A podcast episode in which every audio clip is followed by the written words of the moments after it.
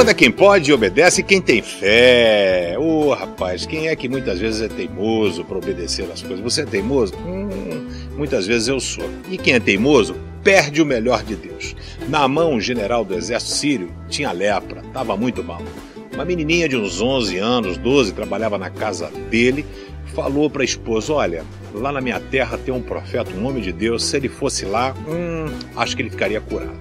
Eliseu, a Namã foi procurar Eliseu. Chegando lá, tinha uma expectativa que o cara viesse receber. Ele foi cheio de presente tentando comprar o profeta. O profeta não tinha papo.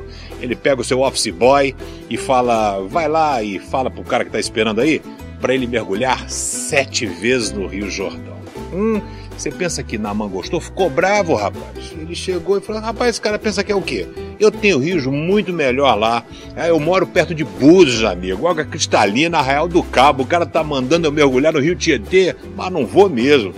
E aí o que, que acontece? Olha o desafio entre obedecer e ser teimoso. Aí um funcionário dele lá chega e fala: patrão, se o cara não pedisse para você fazer coisa pior, vai fazer 100 abdominais, 300 flexões de braço, vai plantar bananeira, o senhor não faria?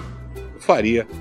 Tamo aqui, patrão, mergulha sete vezes. Pior que vai acontecer é o senhor ficar bom. E Naman começa a mergulhar. Já imaginou o coração desse cara?